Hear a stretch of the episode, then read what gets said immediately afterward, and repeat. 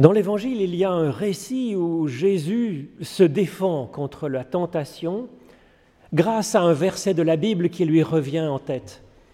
D'où l'intérêt peut-être de connaître sa Bible, parce que ça peut être vraiment d'un secours dans les moments difficiles.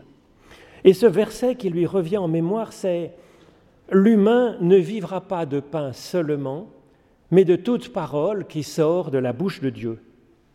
Alors c'est un sage conseil, mais comment sait-on si une parole vient de Dieu, quand elle nous vient en tête, dans le cœur, dans la conscience, si ça vient de Dieu ou si ça vient d'ailleurs, peut-être même du diable en fait, comme dans ce récit Alors je vous propose d'entendre ce passage dans l'Évangile selon Matthieu.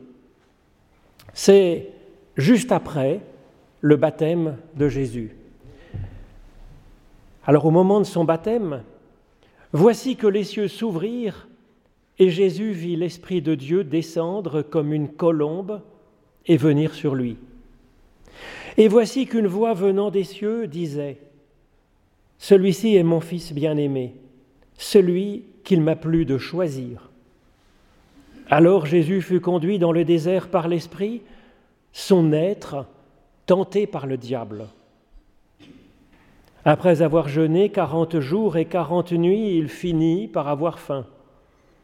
Le tentateur, s'approchant de lui, lui dit, Si tu es fils de Dieu, dis que ces pierres deviennent des pains. Il répondit, il est écrit, l'humain ne vivra pas de pain seulement, mais de toute parole sortant de la bouche de Dieu. Alors le diable l'emmène dans la ville sainte.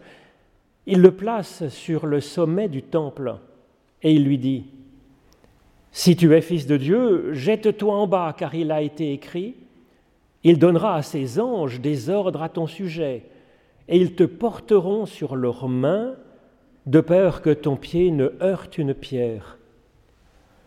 Jésus lui dit, il est aussi écrit, tu ne provoqueras pas le Seigneur ton Dieu.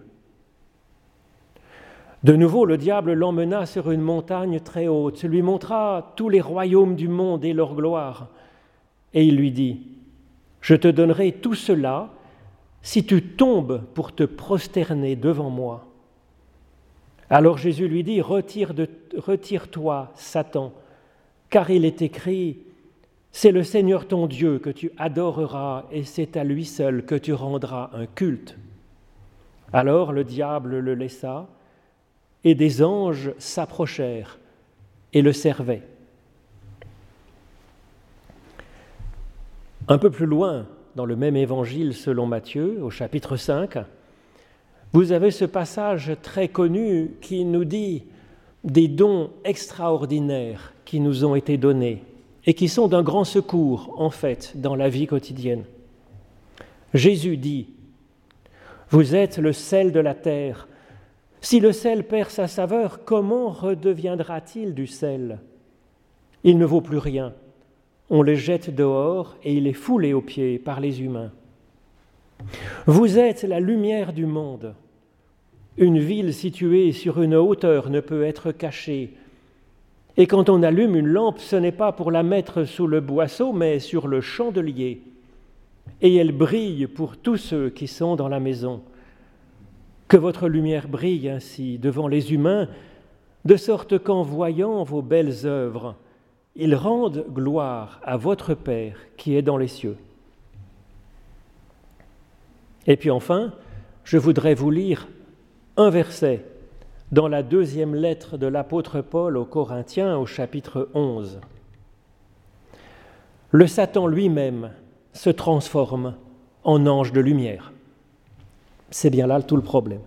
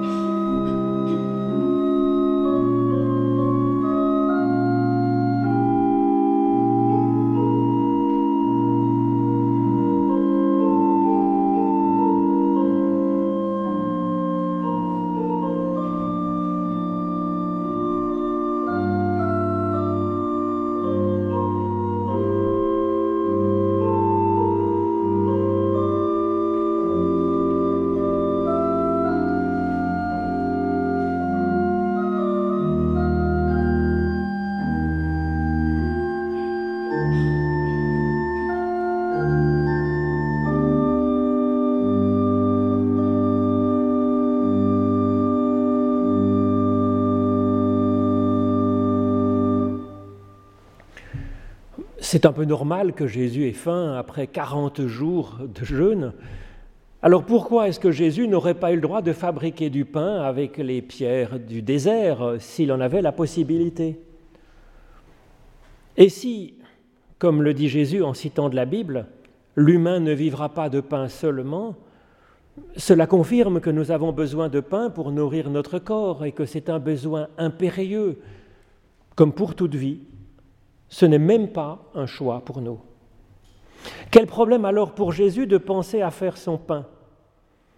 Est-ce que ce serait pris comme un manque de confiance en Dieu qui nourrit les oiseaux du ciel, qui pourtant ne sèment ni ne moissonnent, comme le dit Jésus un peu plus loin dans ce même évangile selon Matthieu? Mais nous savons bien, et Jésus certainement aussi, que ça ne marche pas comme ça dans ce monde.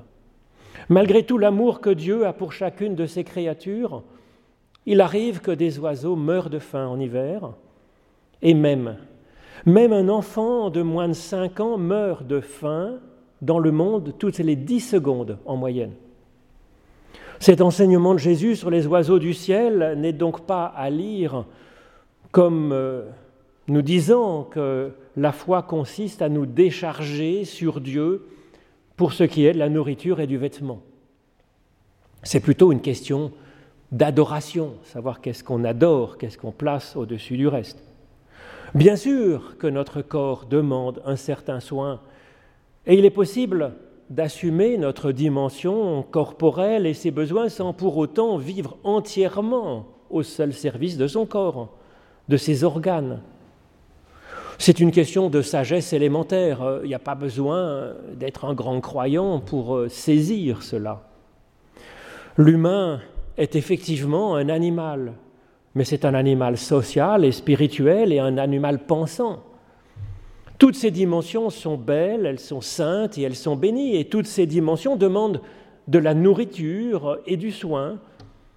Ça demande une juste collaboration pour cela entre un travail de Dieu et un travail de l'humain, chacun à sa juste place et s'articulant avec l'autre, Dieu, et les autres, nos collègues en humanité et le monde.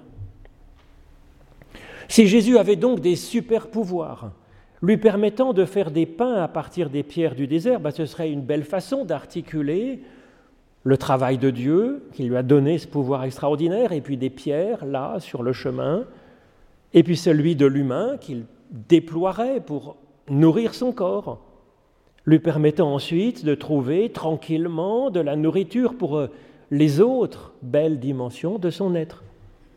En faisant quelque chose de nourrissant à partir de ces pierres, il ne ferait de tort à personne. Au contraire, ce serait un savoir-faire intéressant.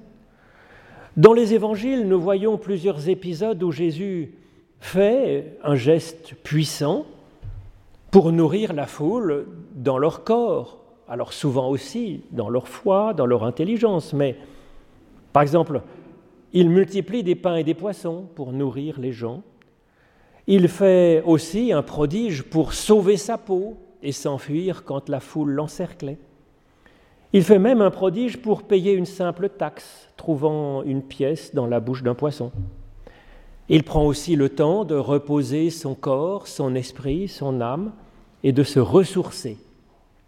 Alors quel est le problème dans cette histoire de fabriquer des pains?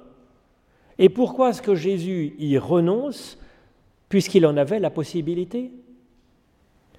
Le seul problème, la seule raison qui fait qu'il devait absolument ne pas poursuivre ce projet qui lui vient à l'esprit, c'est que cette suggestion lui est faite par le tentateur, par le diable, par Satan, et non par Dieu. La, proposition paraît irréprochable, comme un but légitime, et puis avec des moyens loyaux. Bien sûr que ça paraît parfait comme plan, parce que c'est comme cela que marche la tentation.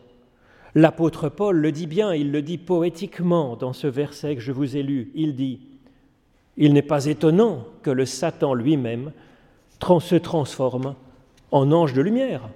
Bien sûr, parce que c'est comme ça qu'il est tentant. C'est comme ça qu'on se fait attraper.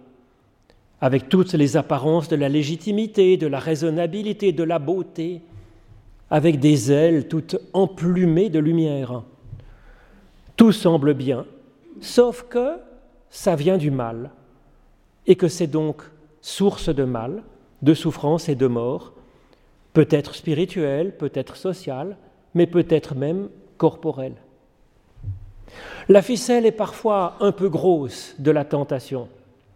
Ce sont par exemple des mensonges qui mentent à peine, des trahisons qui comportent une part de, légitime euh, protestation. C'est une joyeuse et créative liberté qui tourne au libertinage morbide, un peu, sur les bords, ou beaucoup. Mais souvent, le déguisement est parfait et l'ange est bien lumineux, avec pas une corne qui dépasse ou une patte fourchue, hors de tout soupçon, comme ici. Et c'est en toute bonne foi que nous suivons alors notre conscience. Nous n'avons même pas noté qu'il y avait une question, un dilemme, un choix à faire.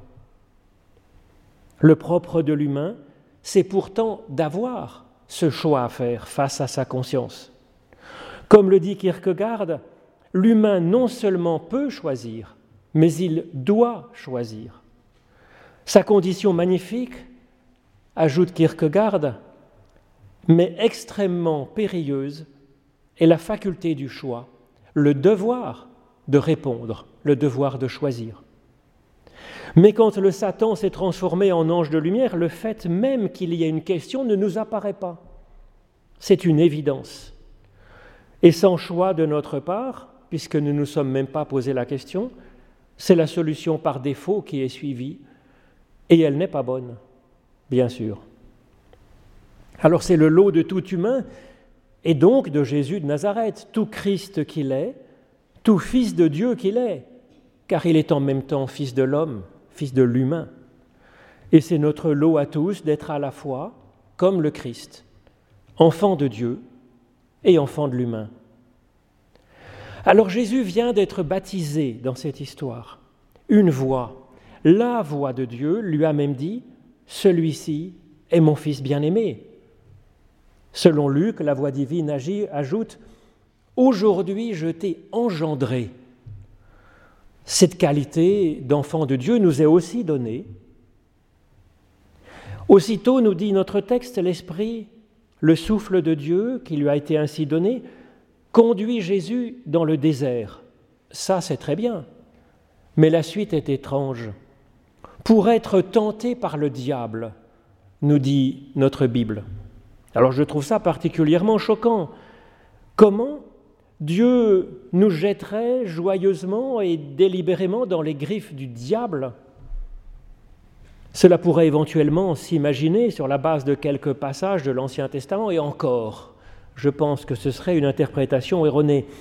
Mais dans le cadre de l'Évangile, cela n'a absolument aucun sens, à mon avis. Comme le dit Jésus, tout royaume divisé contre lui-même est dévasté. Selon l'expérience même de Jésus et ce dont il témoigne, c'est que Dieu est source de vie, de guérison, de miséricorde et de paix, pas de tentation. C'est pour ça d'ailleurs qu'on a corrigé récemment notre traduction du Notre Père. Et ce que le Christ révèle, selon Jean, c'est que Dieu est lumière et qu'il n'y a pas en lui de ténèbres. Et d'ailleurs, c'est ce dont Jésus témoigne face à la tentation, c'est que Jésus est un allié dans la tentation. Il nous le dit en connaissance de cause. Veillez et priez afin que vous ne soyez pas conduits, que vous ne soyez pas enfermés dans la tentation. Dieu est donc un allié, pas source de la tentation en nous envoyant dans les griffes du diable. C'est aberrant de penser qu'il enverrait son enfant bien-aimé délibérément vers la source de la souffrance et de la mort. Dieu ne peut pas vouloir le faire souffrir. Il n'a pas besoin de l'évaluer parce qu'il le connaît comme s'il l'avait fait. Il n'a pas besoin de le former ainsi. Dieu utilise d'autres moyens pédagogiques que la souffrance, ni comme publicité pour l'Évangile. Ce serait cruel et cet épisode n'a de toute façon pas de témoin, donc ce serait inutile. Alors la traduction traditionnelle affirme donc que Jésus fut emmené par l'Esprit dans le désert pour être tenté par le diable. Je me suis donc précipité vers le texte original. Le mot pour, de pour être tenté, n'est pas dans le texte grec. Déjà bonne surprise. Il y a seulement être tenté par le diable, sans autre indication. Alors c'est exact qu'il arrive que l'infinitif grec serve à indiquer le but d'une action, d'un déplacement. Euh, mais ce n'est pas toujours le cas. Il peut aussi désigner un état, un peu comme le participe présent, mais l'infinitif sert alors à indiquer un état plus permanent que ponctuel. Comme il est impossible que Dieu envoie à dessein un de ses enfants vers le mal, encore moins Jésus, je pense qu'il est plutôt ici dit que Jésus était donc en état de tentation permanente, comme nous le sommes tous. C'est normal, effectivement. Nul ne peut nous en vouloir, et Dieu encore moins. Il nous a fait ainsi, un être à la croisée des chemins, un être appelé à choisir. Un être pas complètement achevé, appelé à devenir encore plus humain, au bon sens du terme, image de Dieu. Jésus, dans son être, est tenté par le diable. Dieu est à ses côtés, son souffle l'assiste, et pour cela, il l'envoie, il le conduit dans le désert. Alors c'est une image bien connue de la Bible, ainsi que les quarante jours et quarante nuits de jeûne, comme Moïse dans le désert, au Sinaï, se préparant à recevoir la parole de Dieu, comme le peuple hébreu qui, lui, restera quarante ans dans le désert. Ce nombre quarante évoque un temps de gestation, un temps un peu âpre et rude, qui ne produit pas grand-chose d'autre qu'une maturation du sujet ce 40 n'indique donc pas une quantité, ni de jours, ni d'années, ni de minutes. Il indique le sens et le but de ce temps de retraite. Jésus est déjà fils de Dieu, déjà adopté par l'amour de Dieu, déjà engendré par son souffle et par son amour au plus profond de lui. Il lui reste, comme à nous tous, à se développer, tout être humain est comme un enfant, un être appelé à grandir. Et cela aussi, Jésus en témoigne. Dieu le comprend, Dieu le sait, et Dieu nous y aide. Le mot désert, midbar en hébreu, veut donc dire désert, c'est vrai, mais il signifie également deux autres choses qui en font tout l'intérêt, tout le symbole dans ces textes bibliques. Midbar, donc désert, ça peut vouloir dire aussi, ça peut se lire comme mine, hors de, et d'abar la parole. Alors c'est vrai que le désert, c'est un lieu où on est hors de la foule, hors du bruit, hors des distractions du monde. Mais midbar, ça peut se lire aussi comme le participe présent du verbe dabar, parler donc. Et cela évoque alors une plongée dans la parole, une, attente où l'on se rend disponible pour recevoir la parole de Dieu, une plongée dans la parole créatrice. Jésus est donc présenté en ce commencement comme un enfant de Dieu, ne sachant peut-être même pas qu'il est tenté, puisque c'est seulement après ces quarante jours et quarante nuits, après ce temps de maturation, qu'il euh, commence à entendre une voix qui lui parle qu'il saisit que cette voix pose question, appelle une réponse de sa part, un choix, pas évident à faire. Quarante jours, si tu es le Fils de Dieu, dit cette parole, c'est vrai qu'il l'est. Si tu es Fils de Dieu, fais ceci ou cela. C'est un appel à la cohérence, à la responsabilité, c'est une idée tout habillée de logique, de vraisemblance, de légitimité et même de justification biblique, nous l'avons entendu. Satan s'est transformé en ange de lumière. Notre conscience nous parle. C'est une bonne idée d'interroger notre conscience, de prendre ce temps de suspension, de retrait dans son fort intérieur. Sinon, ce n'est pas vraiment choisir si on ne prend pas ce temps de retrait. interroger sa conscience. Dieu nous y parle par son esprit au plus profond de notre conscience. Les anges, c'est-à-dire l'action de Dieu venant à nous de multiples façons, nous parlent, nous servent. C'est vrai, mais d'autres voix s'expriment aussi en nous. Certaines voix que nous savons être des cris de souffrance peut-être, ou des poussées d'hormones, des fins de corps, de cœur, d'esprit, ou des idées sans queue ni tête peut-être. Alors c'est assez facile d'évaluer tout ça. Il y a aussi quelques gros diables et quelques petits diablotins ayant toute apparence euh, d'anges de lumière. Le texte montre bien qu'il ne s'agit pas de ce sorte de Dieu méchant auquel croient certains, puisque cette force du mal est appelée ici tantôt diable, ce qui littéralement en grec veut dire ce qui divise, qui déconstruit, qui éparpille, ou ce tentateur est appelé Satan, en hébreu ce qui divise, ce qui est notre ennemi, ce qui nous tue, ce qui nous accuse, nous blesse, nous bloque. Et il est appelé tentateur tout simplement. Ce n'est donc pas ici un être, une sorte de dieu ou d'ange déchu, que sais-je, selon la mythologie babylonienne, mais ce sont trois fonctions, trois torsions de notre être, trois mensonges, trois hémorragies vitales. Dieu nous aide à y voir clair et à y faire face. L'Esprit nous conduit au désert tant hors du monde pour creuser en nous la faim d'une parole qui nous donne le pouvoir de faire face en vérité, en fidélité, à ce qui s'offre à nous. Chacun son rythme et sa façon de vivre régulièrement cet exercice présenté ici comme un itinéraire fantastique. Pratiquer cela le temps de la maturation qui nous sera nécessaire. Que notre temps de retraite devienne ce que suggère ce nombre 40, que nous commencions à distinguer ce qui nous semblait couler de source, que ça pose en réalité question. Cette parole qui s'exprime dans notre intelligence, dans notre cœur, dans notre intuition, vient-elle de Dieu ou vient-elle du diable? Tout ne se vaut pas. Et pour que notre liberté soit une vraie liberté, encore faut-il que nous voyions clair la réalité des choses afin de ne pas viser à côté. Jésus arrive à discerner les ruses de sa propre tentation transformée en ange de lumière à trois reprises dans ce texte, en trois beaux lieux, nous dit le texte.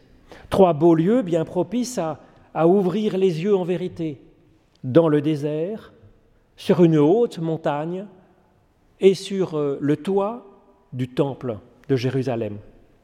Le désert, c'est donc la lecture de la Bible, le retrait du monde pour s'ouvrir à une parole de Dieu.